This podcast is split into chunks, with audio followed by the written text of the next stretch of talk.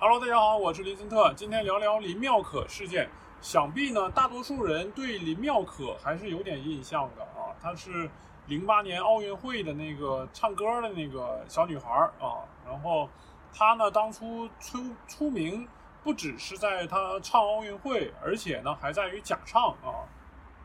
因为当初呃发现呢，林妙可其实是假唱啊，她的。形象特别好，然后特别的甜美，特别的可爱，但是呢，因为她的假唱也引起了网上广大人民的呃讨伐啊，也对她的生活造成了很大的困扰。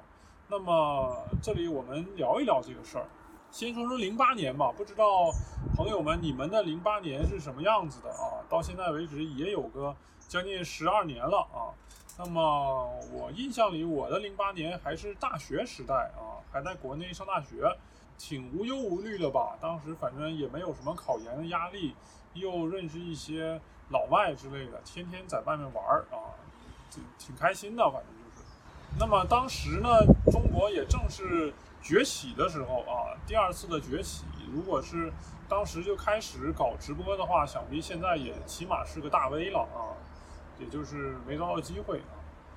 那么林妙可呢？她在零八年的奥运会上被选中去唱歌嘛？其实这个事儿呢，呃，本来说的是让她去唱啊，就是没说要假唱，只是有一个备备选啊。结果呢，到了最后一刻的时候，领导又发话了，就是管这个的领导说呢，还是不要真唱了吧，因为害怕出问题啊，这么大个场面。那么大家都知道，中国嘛就是这样，呃，很喜欢造一些呃场面的东西，很要面子，然后为了要面子呢，就造假啊。于是呢，李妙可就没有真的唱，把他声音给消了。呃，然后大家后来发现了呢，就开始批斗他嘛啊，说什么说什么的都有，反正是。然后，但是我觉得这个事儿呢，怎么看呢？他。其实林妙可她又不是为了赚钱去假唱，或者说也不是他主观想要假唱，而是不得不假唱啊。上面有人要求他假唱，那没办法呀。所以我觉得当初呢，这些网民们喷林妙可就喷得很莫名其妙，我觉得没必要喷啊。再说她当时也只是一个九岁的小女孩啊。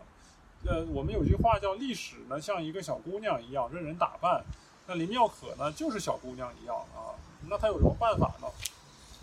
这里大家呃狂批林妙可的时候，我觉得就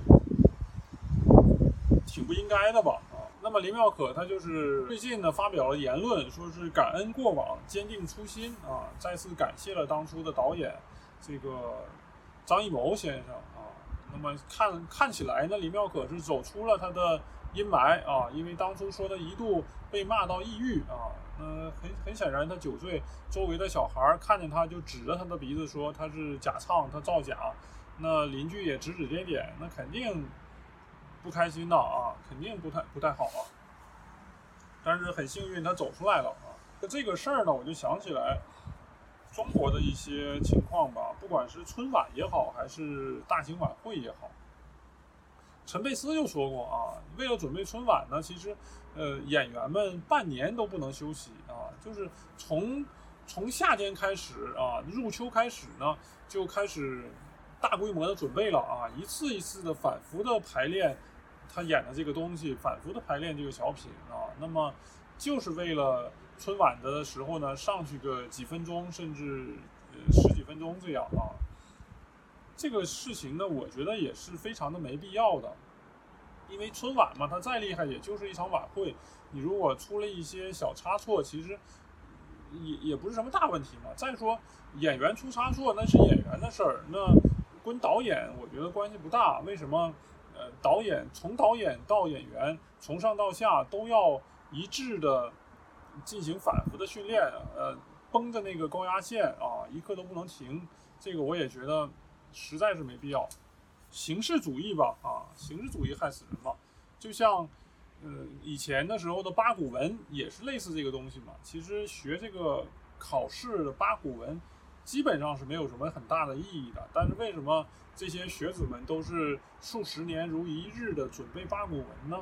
他就是为了走这个形式，为了考取功名嘛，啊。也是一样的道理。